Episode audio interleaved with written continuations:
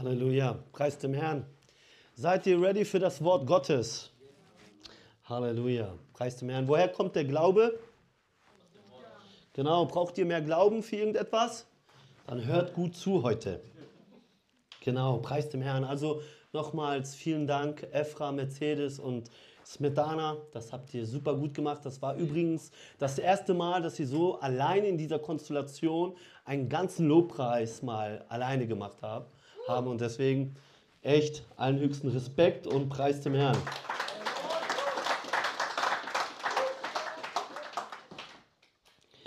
Genau, Preis dem Herrn. Ähm, genau, Geschwister, lasst uns direkt ins Wort Gottes, in diese Predigt einsteigen. Ich habe einiges auf dem Herzen. Genau, also es ist ja nicht schlimm, wenn jemand einschläft. Wir wissen, Paulus hat auch denjenigen, der eingeschlafen ist, wieder zum Leben erweckt. Amen. Genau, preis dem Herrn.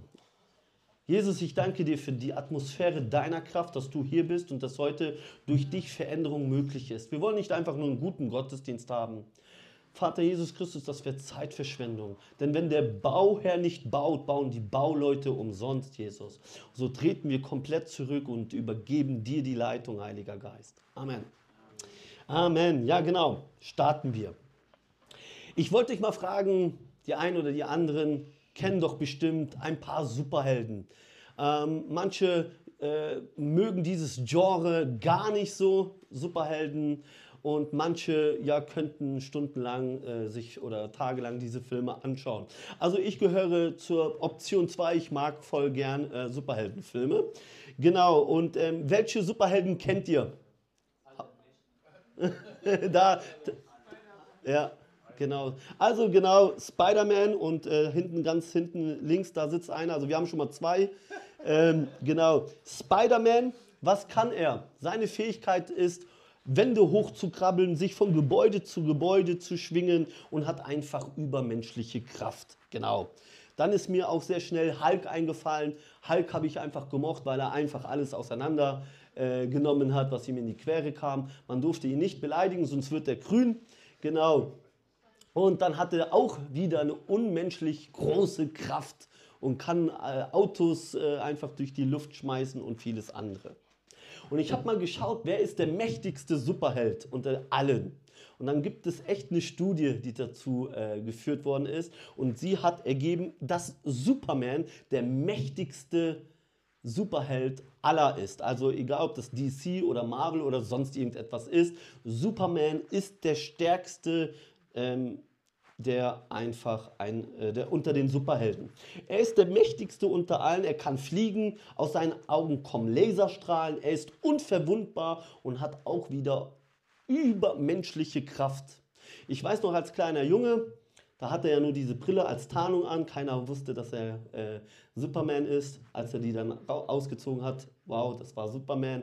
Also da hat, gab es eine Szene, an, als ein Zug kam und alle Menschen drohten zu verunglücken und dann äh, gab es dort ein Loch, weil, weil da, genau, ein Loch, eine, eine, die Bahngleise waren kaputt und er hat sich dann als Verbindungsstück dort festgehalten und der Zug ist so drüber gefahren und alle sind gerettet. Das war Superman, genau.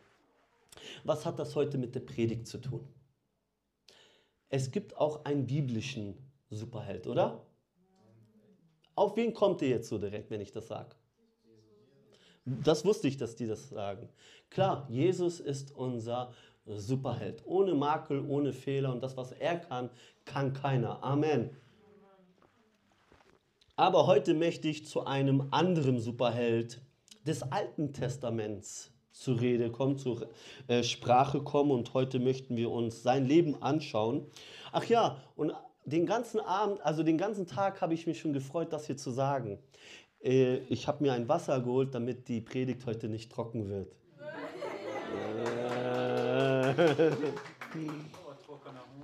ja, gell? Guter Flachwitz. Auf jeden Fall, okay, Simson. Gut, jetzt seid ihr wach. Simson. Das war ein Superheld des Alten Testaments. Genau. Und ich habe da einige Gedanken äh, einfach aufgeschrieben und ich möchte anhand seines Lebens uns heute ein paar Wahrheiten nahebringen, die uns helfen werden, wirklich draußen ein erfolgreiches Leben zu führen. Amen. Amen. Okay, also sein Leben können wir in Richter Kapitel 13 bis 16 verfolgen. Ähm, als er geboren wurde, zu dieser Zeit waren die Israeliten schon seit 40 Jahren unter der Gefangenschaft, unter der Versklavung der Philister. Warum? Weil die Israeliten schon wieder etwas taten, was in den Augen des Herrn böse war. Nicht etwas, sondern die ganze Zeit, weil einfach sie immer wieder anderen Göttern nachgefolgt sind. Sie haben anderen Göttern einfach geopfert und haben sie angebetet. Und das ist natürlich böse in den Augen des Herrn. Und so gab er sie den Philistern in die Hand und sie waren Sklaven der Philister. Und dann aber hatte Gott Erbarmen und dachte sich, ich möchte die Israeliten aus der Hand der Philister retten. Also was brauche ich dafür? Ein Superhelden. Okay?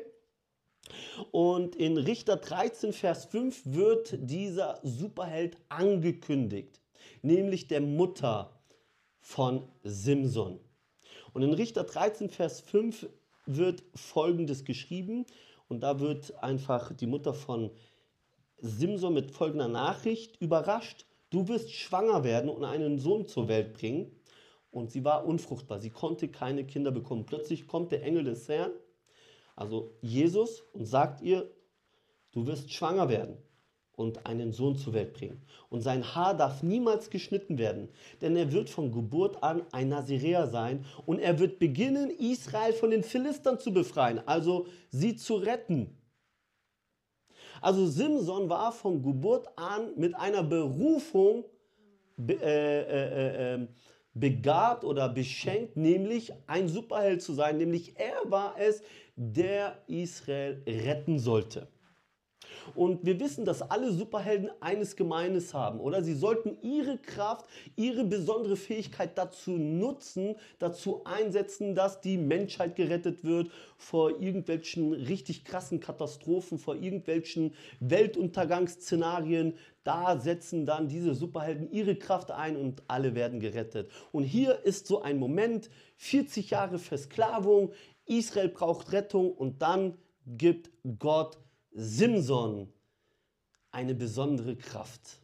Wir werden gleich noch weiter hören, was das alles bedeutet. Aber hier heißt es in Richter 13, Vers 5, und das ist sehr, sehr interessant, denn er wird von Geburt an ein Narsiräer sein. Simson war also ein Naziräer von Geburt an, denn Gott hat sich gedacht, hey, ich werde nicht nur einen Retter senden, einen Superhelden, sondern ich werde anhand seines Lebens den Israeliten zeigen, warum sie überhaupt so unter dieser Versklavung gekommen sind und wie dann, wenn diese Rettung kommt, es dann für sie dauerhaft als also in dieser Rettung bleiben kann, können. Versteht ihr? Okay? Also warum macht das Gott? Damit die Israeliten anhand des Lebens von Simson erkennen, hey, das ist überhaupt der Grund, warum wir in diesem Zustand der Versklavung gekommen sind. Und jetzt, wenn wir diese Rettung haben, anhand dieses Lebens von Simsons, wenn wir das nachahmen, wenn wir uns so verhalten, werden wir auch nie wieder in Versklavung kommen. Deswegen hat Gott von Anfang an nicht nur einen Retter so gegeben, sondern einen Retter, der ein Naziräer-Gelübde Gott geschworen hat sozusagen. Und das war er von Geburt an. Jetzt könnt ihr euch natürlich fragen, was ist ein Naziräer? Ein Naziräer von der Wortwurzel her heißt trennen und absondern. Na? Also ein Naziräer sollte sich absondern und sich trennen. Von was denn? Damals war Israel in einem kananäischen Land und die, die ganzen Leute um sie herum dienten einen Gott Dagon, der der Urvater von Baal und Aschera und all das waren. Und damals gab es so voll viele Rituale und weiß ich nicht was alles, was den Menschen dort wirklich ein antigöttliches System glauben ließ. Und mit diesem Naziräertum wollte Gott ganz klar zeigen, das ist etwas, von dem wir uns trennen sollten. Simson war berufen, sich von diesem antigöttlichen System ganz klar zu trennen, sich nicht mit dieser ganzen Lebensphilosophie, in der die Israeliten in dieser Versklavung war, zu vermischen. Und deshalb wurde Simson drei Bestimmungen gegeben. Kennt ihr die Geschichte von Simson? Wer kennt die Geschichte hier von Simson? Okay. Also, die Bestimmungen eines Nariseas war erstens, er durfte nicht Wein trinken. Er durfte von der Frucht des Weinstocks weder essen noch trinken. Zweitens, er durfte sein Haar und den Bart nicht schneiden. So, hier haben wir ein paar Nazirea anscheinend. Ähm, und drittens, er durfte sich keinem Leichnam nähern. Okay? Genau. Und das waren die Bestimmungen eines Nariseas. Kein Wein, kein Friseur und keine Leichname anpacken oder sich nahen. Genau. Und Gott erwählte Simson aus der Hand der äh, äh, Gott erwählte Simson, um die Israeliten aus der Hand der Philister zu retten und hatte genau Vorstellung, wie das auszusehen hat. Und mit diesem Lebensstil und mit diesem äußeren Erscheinungsbild als Naziräer trennte man sich ganz klar von anderen Religionen. Damals verehrte man, wie, man, wie ich eben schon gesagt habe, Dagon, Baal und andere. Und das führte letztendlich Israel in diese Versklavung, weil sie sich mit diesen ganzen heidnischen Dingen vermischt haben. Okay? So, bis hierhin. Das war ganz wichtig für mich, das als Grundlage zu legen, weil wir uns jetzt mal ein bisschen sein Leben dann anschauen und uns Frage, die Frage stellen können, hat Gott mit Simson jetzt, wenn wir das hören, den richtigen auserwählt? Was meint ihr?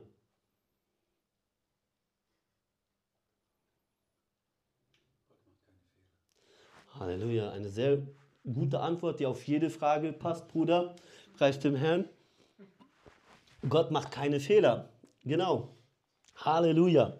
Genau, schauen wir uns das Leben jetzt Simsons an mit dem Hintergedanken, er steht dafür, mit, als mit seinem ganzen Nazireatum, sich nicht zu vermischen, sich klar zu trennen und einfach ein heiliges, gottgeweihtes Leben zu führen, damit die Israeliten um ihn herum erkennen, wow, das ist der Retter und so wird uns die Rettung äh, ja wirklich gebracht und so können wir ein freies Leben führen.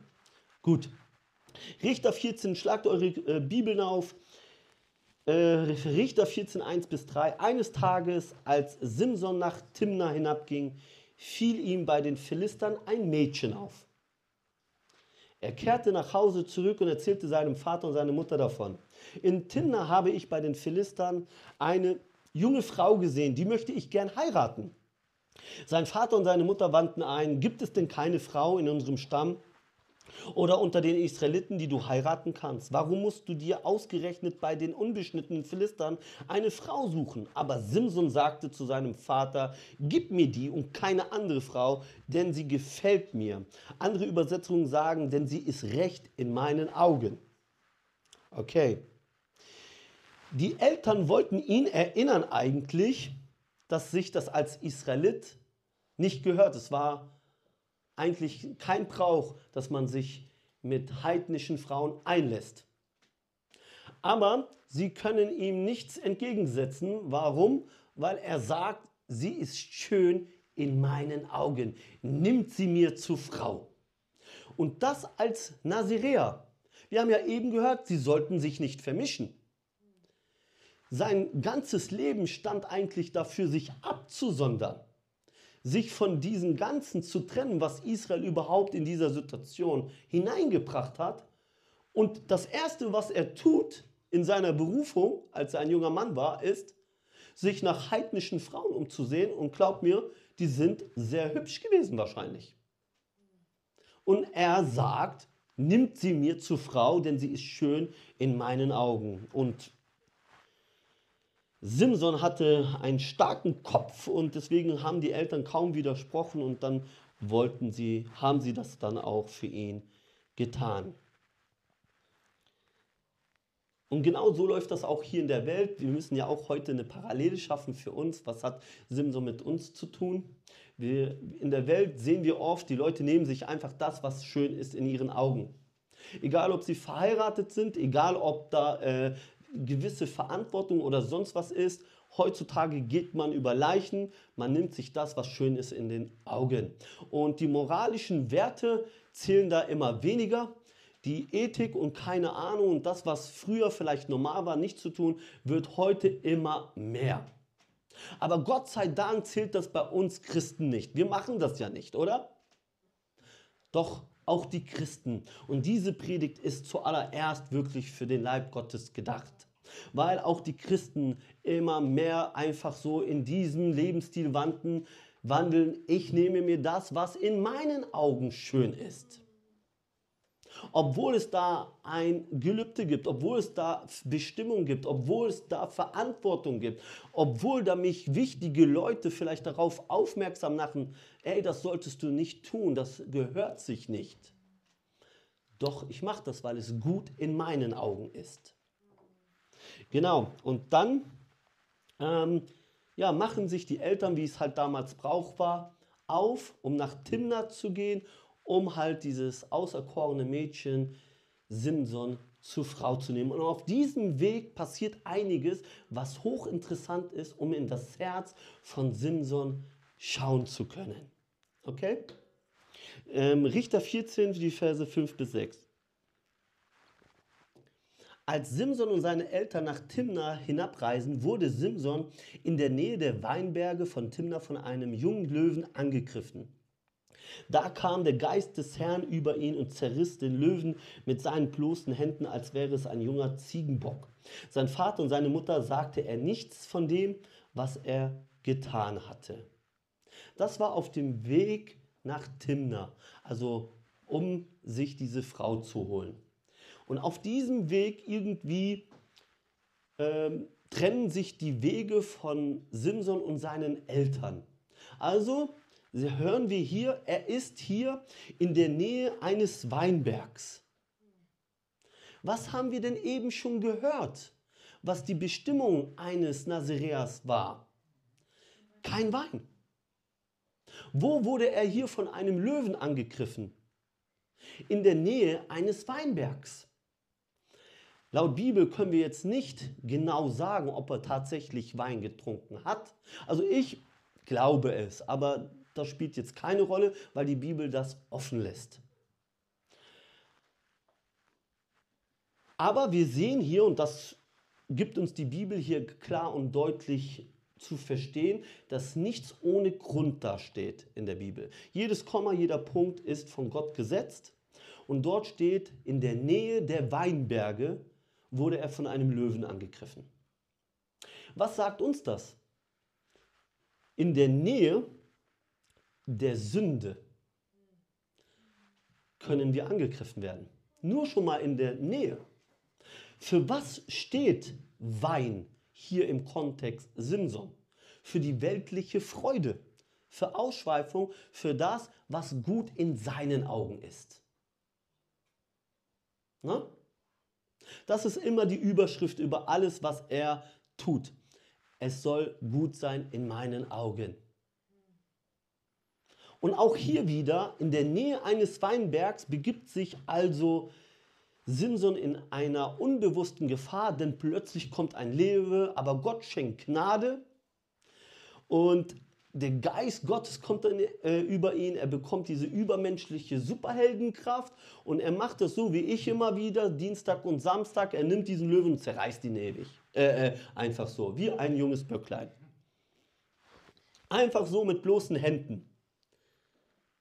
So, preis dem Herrn für diese Gnade. Angriff erfolgreich abgewehrt.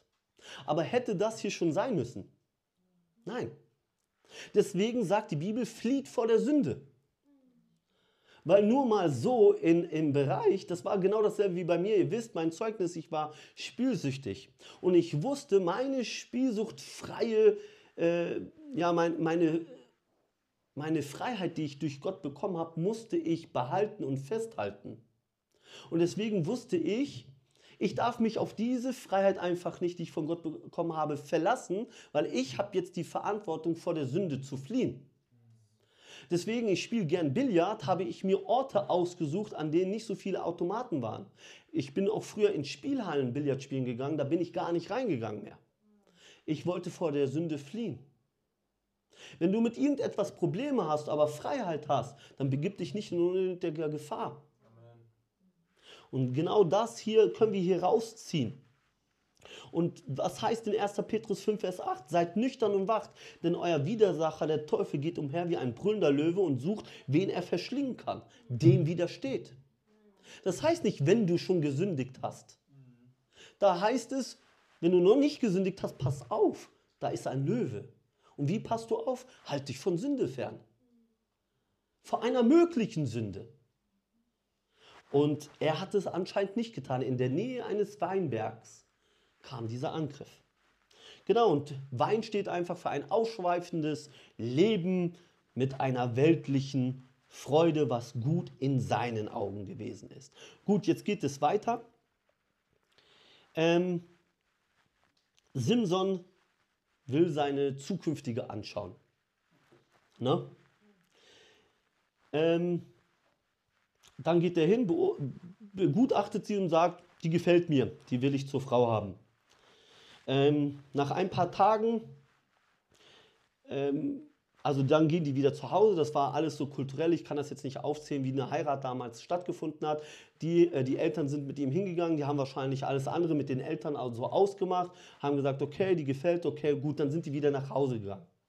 Ein paar Wochen vielleicht später haben die gedacht, so jetzt ist es soweit, jetzt wollen wir diese Frau unserem Sohn zur Frau nehmen. Und so sind sie wieder hinab nach Timna gegangen. Und jetzt passt auf, was es dort heißt. In Richter 14, 8 bis 9 heißt es, einige Zeit später ging er wieder nach Timna, um die Frau zu heiraten. Er verließ den Weg. Oder in einer anderen Übersetzung heißt es, er bog vom Weg ab. Denn er wollte nach dem Kadaver des Löwen sehen. Und da fand er im Körper des Löwen einen Bienenschwarm und Honig. Simson holte sich mit den Händen etwas Honig heraus und aß ihn unterwegs. Er gab auch seinen Vater und seine Mutter davon und sie aßen ebenfalls. Aber er erzählte ihnen nicht, dass es der Honig aus dem Kadaver des Löwen ge geholt hatte. Hä? Merkt ihr? Der Weinberg, die Gefahr, dann kam die Gnade Gottes, er widerstand, aber dann hat ihn etwas getriggert, sodass er vom Weg abbog, um sich den Kadaver nochmal anzuschauen. Und das war eigentlich Regelbruch Nummer zwei eines Nazareastum, denn er sollte sich keinem Leichnam nähern. Denn Leichnam steht für Unreinigung, steht für Verunreinigung, steht für Sünde. Aber irgendwie etwas hat ihn dahin gebracht, um nur mal zu schauen. Er dachte sich vielleicht, ja gut, ich bin Nazirea, aber ich schaue ja mal, ich pack das schon nicht an, ich verunreinige mich schon nicht. Ne? Und das ist so auch, wie wir manchmal so handeln.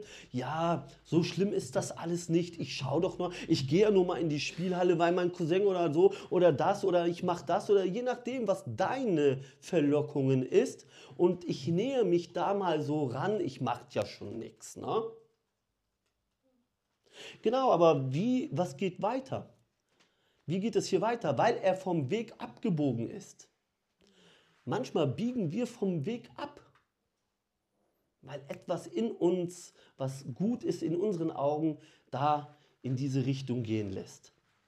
Also Leichnam steht auch wieder für Unreinigung. Und was passiert? Er sieht einen Bienenschwarm mit voller Honig. Süß. Und er kann nicht widerstehen.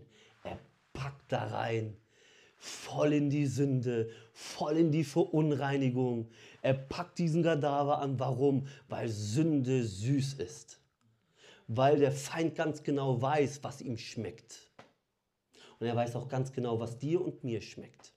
Und deswegen macht er Sünde immer so schmackhaft und attraktiv. Er kann nicht widerstehen und schon wieder handelt er nach seinen Augen.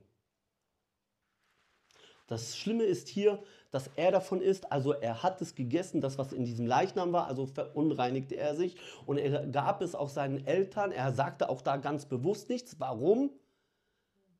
Tja, weil er sich dann zum Deppen gemacht hätte. Aber so hat er sich wahrscheinlich noch profiliert und hat gesagt, guck mal, ich habe für dich ein bisschen Honig mitgebracht, Papa. und die verunreinigen sich auch, ohne zu wissen. Und so ein Lebensstil führt für Unreinigung nicht nur für dich, sondern auch in das Umfeld, wo wir sind. Es bringt Schaden. Sünde bringt Schaden. Genau, und der Feind studiert dich und mich. Und er kommt nicht, wenn du nie Probleme hattest mit Spielsucht, kommt er bei dir nicht an mit Spielsucht. Gut, ich muss sagen, bei mir ist das schon jahrelang her. Ich werde damit auch nicht mehr angefochten. Aber es gibt Dinge, von wo der Feind weiß, hey, damit könnte er mich bekommen. Und ich muss ehrlich sagen, da gibt es Bereiche. Und ich muss vor der Sünde fliehen. Denn wenn du denkst, du stehst, pass auf, dass du nicht fällst. Amen. Jetzt könnte man sagen, was ist denn schon ein bisschen vom Weg abbiegen, um mal nur kurz zu schauen, was ist denn so ein bisschen Honig, ein bisschen Bienenschwarm und so, alles nicht so wild. Wisst ihr, Sünde ist absolut zerstörerisch. Das sehen wir hier in dieser Geschichte ganz klar. Jetzt passt mal auf, wie es hier weitergeht. Ich kann die ganzen Bibelstellen und all das nicht hier aufzählen. Lest diese vier Kapitel mal durch und dann hört ihr, oder liest ihr, was ich hier nur in kurzen Stichpunkten erwähne. Weil dann passt auf, was passiert. Er gibt seinen Eltern diesen Honig. Dankeschön. Hier kann man bald so, weiß ich nicht, Minze und Hallo, ich bin der Uwe und ich habe so und so mitgebracht. Ja. Ja, genau. Also, lasst uns konzentriert bleiben. Ähm, es kommt zur Hochzeit und ich glaube, das ist die traurigste Hochzeit in der ganzen Bibel. Ich habe mir jetzt diese Geschichte die ganze Woche durchgelesen und immer wieder bei diesem Punkt bin ich traurig. Ich weiß, dass hier einige heiraten wollen und ich möchte, dass eure Hochzeiten so schön werden, wie es nur geht. Hier lesen wir von einer Horror-Hochzeit. Jetzt passt auf. Die Frau wird ihm gegeben, die feiern Hochzeit. Und Simson kommt sich wahrscheinlich richtig cool vor, nachdem er einen Löwen zerrissen hat. Und kam auf die Idee, den Philistern, also eigentlich seinen Feinden, mit das, was er sich nicht vermischen sollte, ein Rätsel aufzugeben, na? das sich auf diese Situation bezieht, mit dem Löwen und mit dem Honig. Das geht aber komplett in die Hose, weil die Philister einfach nicht auf die Antwort kommen. Die sind aber mit Simson diese Wette eingegangen und Simson hat gesagt, wenn ihr mir das nicht sagen könnt, brauche ich von euch oder will ich von euch 30 Gewänder haben. Und das war wahrscheinlich eine krasse Wette, eine, ein Gewinn. Und so haben sie wirklich gedacht, boah, wir kommen nicht drauf, der will uns hier arm machen. Und dann gingen sie hin zu seiner Frau zur Hochzeit und haben gesagt, hey, was soll das hier? Wir kommen nicht darauf, verrate uns das Geheimnis von diesem Rätsel. Sonst bringen wir dich und dein ganzes Haus um. Sie wurde krass erpresst. Und so ist sie hin zu Simson und hat gesagt, hey, sag mir das. Und ist ihm auf die Nerven gegangen und er verratet ihr dieses Geheimnis. Und plötzlich steckt die das so diesen Philistern. Was für eine Hochzeit. Sie hat sieben Tage lang geweint damit er nachgibt. Da, im, Im Jüdischen ist es so, sieben Tage feiert man Hochzeit.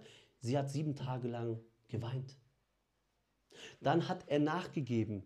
Sie hat das Geheimnis gesteckt. Also wurde er von seiner Frau verraten. Was für eine Hochzeit. Dann muss er natürlich diesen Wetteinsatz einlösen. Was passiert? Er hat ihn ja nicht. Er geht hin und schlägt 30 Männer zusammen, raubt sie aus, holt diese 30 Gewänder und gibt es den Philistern. 30 Mann wurden windelweich geschlagen. Warum? Weil Simson auf die Idee kam, bezüglich eines Löwen ein Rätsel aufzugeben. Das war ein komplettes Fiasko. Der Schwiegervater denkt, hey, jetzt ist Simson total sauer, gibt deswegen seine Frau, ohne dass es Simson weiß, seinen Gesellen, seinen Hochzeitsgesellen. Das war einer der guten Freunde von Simson. Der nimmt das Geschenk gerne an, weil sie war ja sehr schön. Also hat hier gerade Simson seine Frau verloren an seinem Freund wegen dieser ganzen Sache. Davon kriegt aber Simson nichts mit, weil er so sauer war. Nach einigen Wochen kommt er wieder, um seine Frau zu holen. Der Schwiegervater wird kreidebleich und sieht Simson und der sagt, hey, ich will meine Frau haben. Der Schwiegervater sagt, hey, ich dachte, du bist jetzt total sauer, weil sie dein Geheimnis verraten hat. Ich habe sie deinem Freund gegeben. Dann sagt Simson, so, Jetzt führe ich Rache an den Philistern. Er nimmt, ich weiß nicht, wie er das macht, 300 Füchse, bindet sie zusammen, steckt sie an mit Feuer und lässt die äh, unter den ganzen Feldern von den Philistern laufen, sodass alles angesteckt wird mit Feuer. Das war gerade Erntezeit. Wie viele Leute haben wegen dieser Situation kein Brot oder keine Nahrung bekommen? Die Philister rasten komplett aus, wollen wissen, wer das war. Das waren krasse Geldeinbußen und haben rausbekommen, dass es Simson war, weil der Schwiegervater seine Frau weggegeben hat. Dann gehen die hin, packen diesen Schwiegervater und diese Frau, die eigentlich mit Simson verheiratet äh, sind, und haben sie verbrannt. Trauriger geht's nicht. Wisst ihr was? Das kriegt Simson mit und denkt sich, jetzt ist Schluss mit lustig, jetzt räche ich mich wieder. Er geht hin, zieht in den Kampf mit einem Eselskinnbacken, also mit so einem Oldschool-Schlagring und schlägt tausend Philister. Tot. Tausend Philister tot.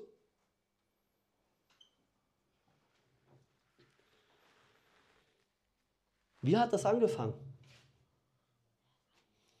Ich gucke mal nach dem Kadaver. Ich biege mal kurz ab. So hat das angefangen. Das war bei mir genauso selbst, äh, genauso. Wir denken, Sünde ist nicht zerstörerisch. Eine kleine Entscheidung. Weißt, wisst ihr, als ich angefangen habe, abends wegzugehen in die Stadt und Diskos, dies und das und jenes. Ich habe mich fertig gemacht und so. Und dann bin ich immer an die Küche vorbeigehen müssen und ich wusste, da sitzen meine Eltern. Und mein Vater, stopp. Wohin gehst du? Ja, ich gehe da und da. Ja, und dann hat er mir immer wieder eine äh, Sache gesagt. Mein Sohn, eine Entscheidung kann dein ganzes Leben verändern zuerst, ich habe das allererste Mal, äh, als er mir das gesagt hat, gefragt, was, wie meinst du damit? Der so, ich bin mit Freude manchmal in die Disco gegangen und bin am nächsten Morgen verkatert mit Kopfschmerzen, mit so viel Blut auf der Brust in einer Zelle aufgewacht. Und das kann bei dir auch so sein.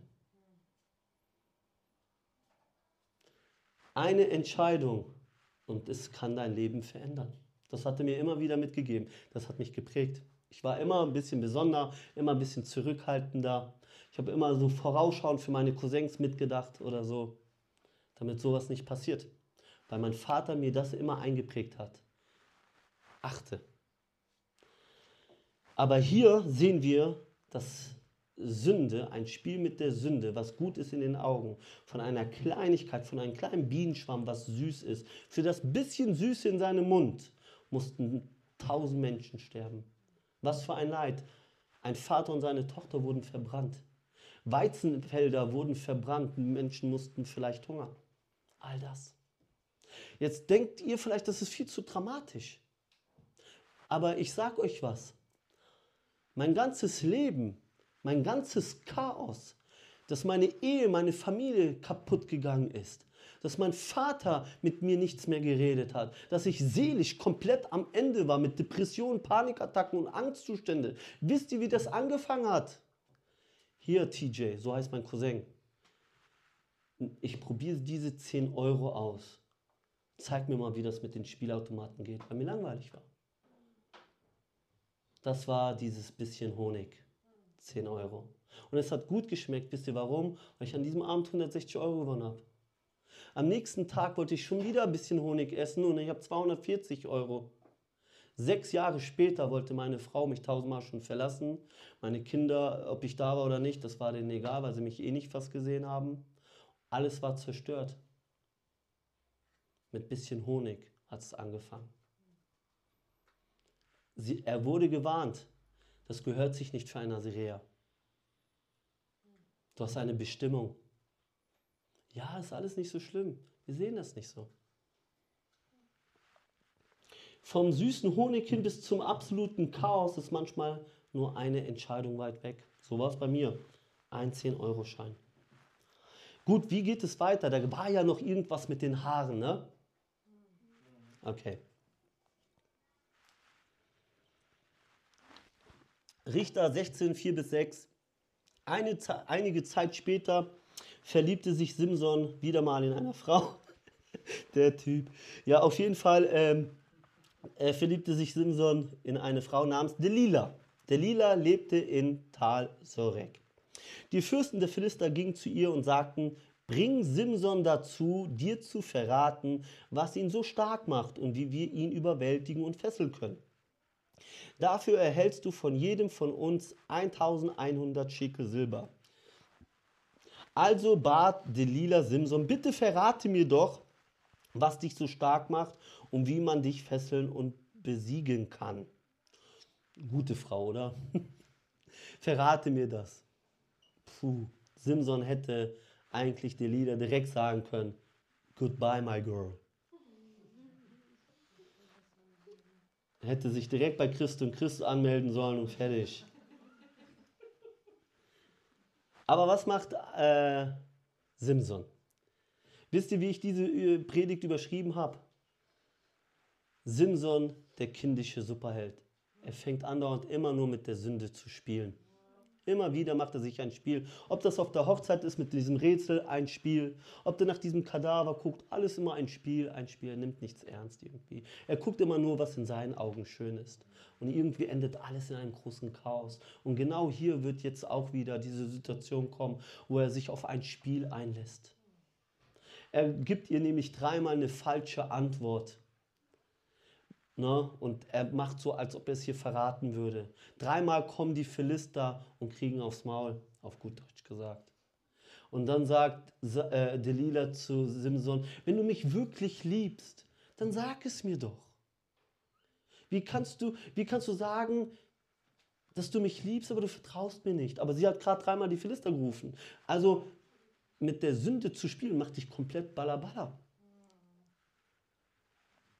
Beim dritten Mal, als er eine falsche Antwort gab, hat er sie schon sehr nah an sein Haar ranlassen, weil er sagte da, es hat was mit meinem Haar zu tun, aber er hat nicht die endgültige Antwort gegeben.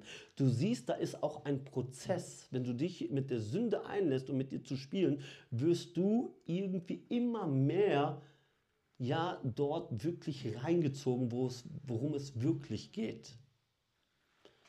Und Delila heißt übersetzt Schwachheit. Die Schwache oder die Leichte. Wahrscheinlich war es auch eine leichte Frau, wenn ihr wisst, was ich äh, meine. Die Schwache. Er ist ja der Starke. Und er denkt sich, trotz dem ganzen Verrat, den er schon erlebt hatte, trotz den vielen Leuten, die um ihn tot lagen, das kriege ich hin. Ich bin ja der Starke. Und das ist der Stolz des Menschen. Wir haben alle schon so viel Bockmist gebaut. Und trotzdem denken wir manchmal, wir haben alles unter Kontrolle. Gott schenkte ihm ein langes Haar. Oder was heißt, er schenkte ihm, es war das Gelübde, dass er seine Haare lang wachsen lassen soll. Warum? Weil es ein Zeichen für Demut gewesen ist damals. Die kananäische Kultur hatte mehr so schicke Friesen, alle beim Serkan und beim dies und das und jenes. Mein, äh, mein äh, Friseur heißt Ali übrigens. Genau, die hatten alle gute Frisur, aber er sollte die Haare lang wachsen lassen. Ein Zeichen für Demut und eigentlich der Schande zu damaliger Zeit. Dieses Haar sollte ihm eigentlich zeigen, dass er auf Gott vertrauen sollte. Dieses Haar sollte ihm eigentlich zeigen, du bist abhängig von Gott. Es sollte ihm eigentlich zeigen, hey, du bist schwach. Aber er schaute auf sein Haar und sagt, ich bin stark. Und dann sehen wir, was passiert. In Richter 16, 16 bis 19. Und jetzt sehen wir, ob der Starke dieser Schwachen überlegen war. Als ihn aber alle Tage mit ihren Worten nötigte und in ihn drang, da wurde seine Seele zum Sterben matt. Da verriet ihr, er, ihr, er, er ihr alles, was in seinem Herzen war, und sprach zu ihr, es ist kein Schermesser auf mein Haupt gekommen, denn ich bin ein Naziräer Gottes vom Mutterleib an. Wenn ich nun geschoren würde, so wiche meine Kraft von mir und ich würde schwach wie alle anderen Menschen. Als nun Delilah sah, dass, es, dass er ihr sein ganzes Herz geoffenbart hatte, sandte sie hin und ließ die Fürsten der Philister rufen und ihnen sagen, kommt noch einmal herauf, denn er hat mir sein ganzes Herz geoffenbart. Da kamen die Fürsten der Philister wieder zu, hinauf, zu ihr hinauf mit dem Geld in ihrer Hand. Und jetzt passt auf, und sie ließ ihn auf ihrem Schoß einschlafen und rief einen Mann, der schor ihm die sieben Haarflechten seines Hauptes ab und sie begann ihn zu bezwingen und seine Kraft wich von ihm. Hat seine eigene Einschätzung ihn oder passte die, stimmte sie? Nein. Wo schlief Simson? Er schlief auf dem Schoß Delias, Delilas ein. Zuerst nötigte sie ihn, nötigte sie ihn, nötigte sie ihn. Sie, die Schwachheit hat ihn immer mehr übermannt, immer mehr, immer mehr, so dass er voller Schwachheit plötzlich im Schoß der Schwachheit eingeschlafen ist. Seid nüchtern, seid wach. Er schlief im Schoß der Schwachheit. Und dort wurden ihm die Haare abgeschnitten. Die Kraft wich von ihm. Gott wich von ihm. Nicht das Haar war die Kraft, sondern Gott war die Kraft auf ihn. Das hätte er verstehen müssen. Nicht deine Gabe. Du kannst draußen prophetisch reden, du kannst hier Dämonen austreiben, du kannst Kranke heilen. Du kannst aber genauso schwach sein wie Simson. Die Gabe, die Salbung, das sagt nichts aus über ein gottesfürchtiges Leben, sondern die intime Beziehung mit einem lebendigen Gott, der sagt, ich möchte, dass du mich kennst. Egal wie stark man ist oder meint zu sein, wenn man sich mit der Sünde einlässt, wird man schwach. Sünde kostet Kraft. Und irgendwann, wenn du immer weiter sündigst, wirst du keine Kraft mehr haben und dann bist du so wie ich, wo ich an dem schrecklichsten Zustand meiner Seele auf der Reeperbahn an einem dreckigen Hotel mich hingekniet habe und gesagt, Gott, wenn es dich gibt, als einer, der in einer Gemeinde aufgewachsen ist, dann hilf mir heraus. Wisst ihr, dann werden ihm die, äh, die Haare und dann denkt er, okay, ich mache das wie immer, ich kann mich ja gut prügeln, ich habe ja so eine Kraft und nichts passiert. Er wird gefangen genommen und das Erste, was ihm passiert ist, die Philister stechen seine Augen aus. Jetzt frage ich euch wieder, mit was hat alles angefangen? Es war schön in meinen Augen. Jetzt wurde ihm die Augen ausgestochen. Er ist jetzt blind. Dann wird er ins Gefängnis gesteckt und muss die Mühle drehen. Und ich habe mal nachgeschaut, warum er genau das machen sollte. Es war damals die niedrigste Arbeit einer Magd. Also es war eine Frauenarbeit und Frauen zu damaliger Zeit galten gar nichts. Und dann in einem Gefängnis, in einer Mühle sich die ganze Zeit im, im Kreis zu drehen, war die Demütigung pur. Und das angefangen als, das ist der Naziräer mit der übernatürlichen Kraft. Er ist der Superheld, der Israel aus der Gefangenschaft führen wird. Der Berufene Gottes, wo ist er? Er macht sorry, ihr wisst, was ich, wie ich das meine, eine Frauenarbeit und ist blind und dreht sich die ganze Zeit im Kreis. Und genauso fühlt sich ab und zu auch mein Leben manchmal an, als ob ich mich immer nur im Kreis drehe. Es ist ein Teufelskreis. Kommst du nicht weiter in deinem Leben? Ich weiß es nicht. Hoffentlich schon. Es war der absolut demütigste Punkt für einen Superhelden. Und jetzt kommen wir zum Abschluss. Wie geht es weiter? Richter 16, 16, 22 bis 30. Ich lese das, das Wort Gottes hat Kraft, ich lese diese Passage vor. Hört bitte gut zu, bleibt konzentriert. Aber das Haar seines Hauptes fing wieder an zu wachsen. Ich frage euch mal, wann wuchs sein Haar? Als er blind gewesen ist und in diesem Kreis sich drehte. Demütigung, Zerbruch. Endlich musste er anerkennen, dass er nichts kann. Als er dem zustimmte, fing wieder sein Haar an zu wachsen.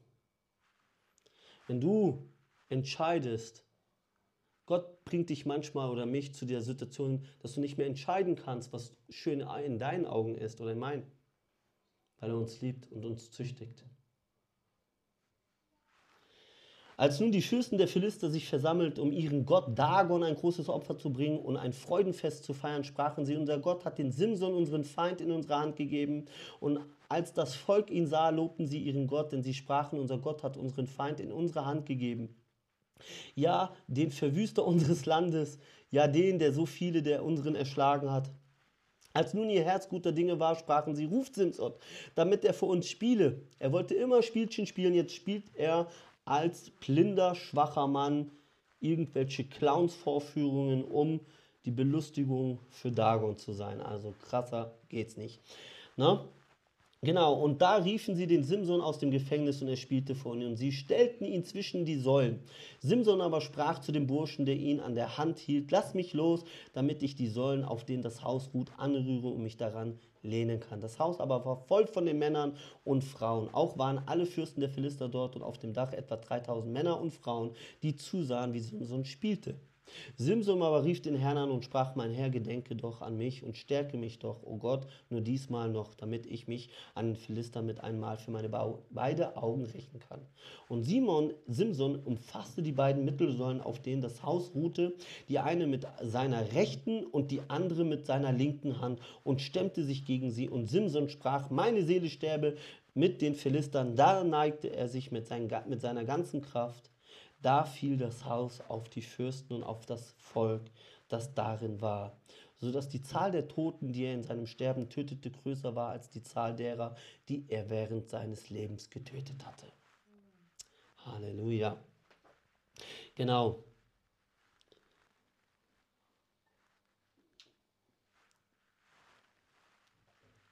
An dem Zustand, als er erkannt hatte, er muss sterben, in dem Zustand, in dem er plötzlich anerkannt hatte, es hat mir nichts gebracht, mit meinen Augen zu beurteilen. In dem Zustand, in dem er völlig kapitulierte und entschied zu sterben, hat er mehr erreicht an einem Tag als in 20 Jahren seiner Richterzeit. Denn er hat gesagt, ich sterbe und Gott gab ihm noch einmal die Kraft. Und 3000 Männer und Frauen, darunter alle Fürsten der Philister, damit hat er dieses ganze System, die ganze Belagerung Israels wirklich plötzlich eine ganz große Tür dafür weit geöffnet. Gott kam mit ihm doch noch erfolgreich in seiner Berufung zum Ende. Da waren die ganzen Anführer der Philister. Alle starben. Warum? Weil Gott ein gnädiger Gott ist. Heißt das jetzt, wenn wir einmal kurz sündigen, dann ist direkt unsere Stärke weg und all das? Nein, das heißt es nicht. Es heißt für mich hier, wir haben die Möglichkeit, Buße zu tun und es muss hier nicht so weit kommen wie bei Simson. Amen. Das war der einzigste Punkt hier, wo ich sehe, dass er seinem Nazirea-Gelübde gerecht geworden ist. Und ich sage dir jetzt, was jetzt denkst du, ich bin kein Nazirea. Wir sind alle hier Nazirea. Wir sind dazu berufen, heilig zu leben. Ein abgesondertes Leben. Es heißt in der Bibel, ihr seid nicht mehr von dieser Welt. Euer Leben sollte dazu beitragen, ganz klar zu sagen, ich vermische mich nicht mit dieser Welt, mit den Grundsätzen dieser Welt. Ich bin nicht mehr von dieser Welt.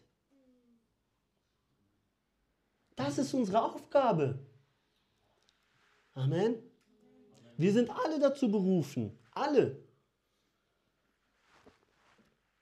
Kein Mensch kann sich da rausnehmen zu sagen, das stimmt nicht. Jeder, der Ja zu Jesus gesagt hat, hat gleichzeitig die Verantwortung, ein Retter zu sein. Denn was heißt es in Matthäus 28 oder Markus 16? Geht hin und verkündigt.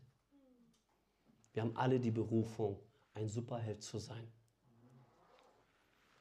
In Lukas 9,24 heißt es, denn wer sein Leben retten will, der wird es verlieren.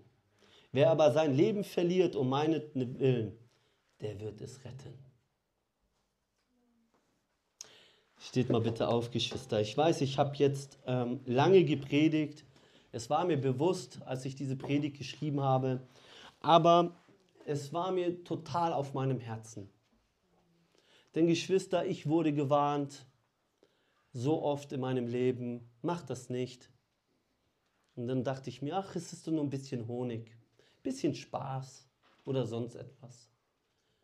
Wisst ihr, wie viele Leute, zum Beispiel mein Vater, dachte sich, ach, dieser eine Abend gehe ich nochmal mit den Kumpels weg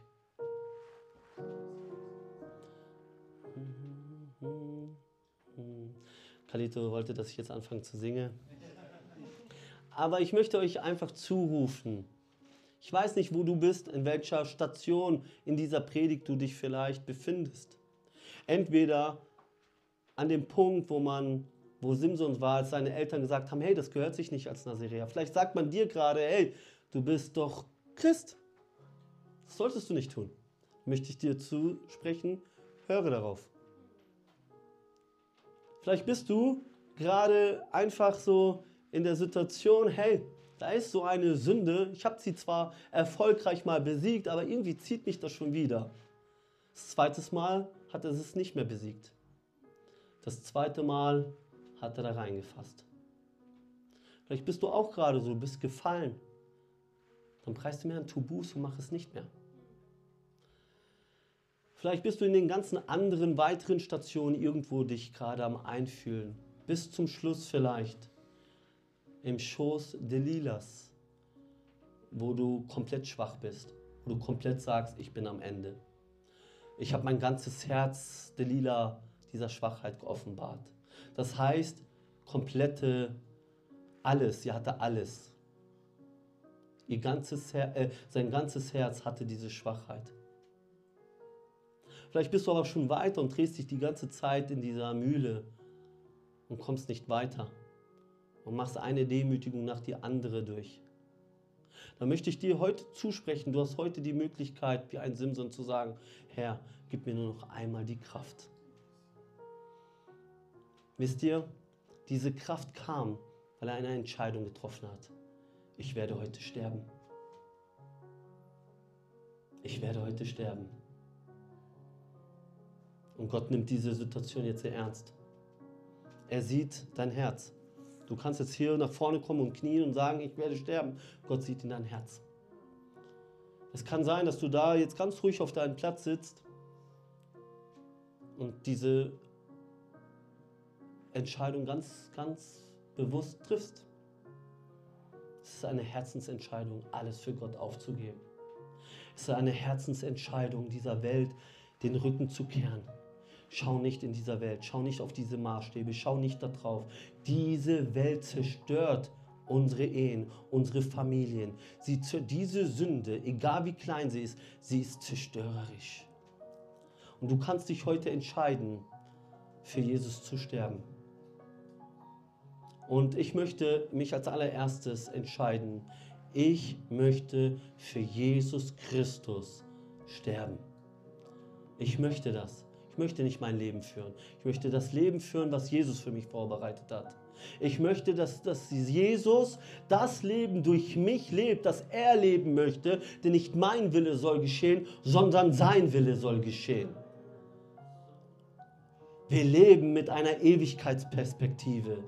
Werden wir 70, 80 Jahre alt? Ich weiß es nicht. Hoffentlich werdet ihr alle 120. Laut Bibel ist dann sowieso Schluss. Aber dann geht es für eine Unendlichkeit weiter. Und es lohnt sich jetzt für Jesus zu sterben, denn dann werden wir für immer leben. Wer möchte das? Der kann gerne Gebet jetzt haben, der kann nach vorne kommen, der kann sagen, ich brauche jetzt neue Kraft und der Heilige Geist kommt. Und in dem Moment, wirklich, wenn ihr das entscheidet, wirklich an diesem Punkt fängt das Haar wieder an zu wachsen. Gott gibt euch neue Kraft. Und er kann in einem einzigen Tag euch mehr geben, als ihr vielleicht in 30 Jahren erlebt habt. Er kann alles wieder erstatten. Ich lebe jetzt ein anderes Leben wie vor ein paar Jahren. Meine Ehe ist geheilt. Meine, meine Seele ist geheilt. Ich habe keine Ängste, keine Nöte, keine, keine Sorgen, keine Depressionen. Natürlich ab und zu mal Sorgen, ihr wisst, was ich meine, aber diese, dieses Ich kann nicht schlafen vor Panik oder sonst was.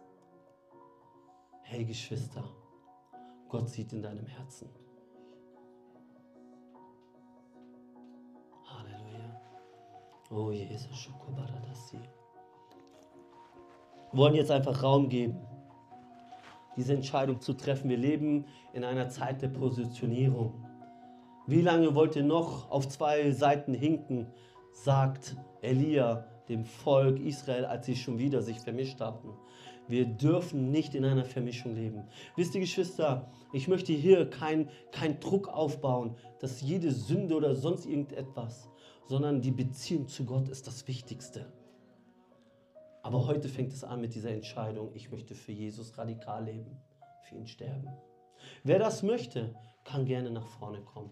Wollen gemeinsam beten, gemeinsam für diese Kraft. Oh Jesus, ich danke dir, Heiliger Geist, dass du hier bist. Du bist der Herzenskenner und du erforscht ja unsere Herzen. Du siehst, wie es jedem Einzelnen geht. Jesus, Vater, du siehst, Vater, wo wir uns vielleicht in Delilahs Schoß befinden. Keine Kraft mehr.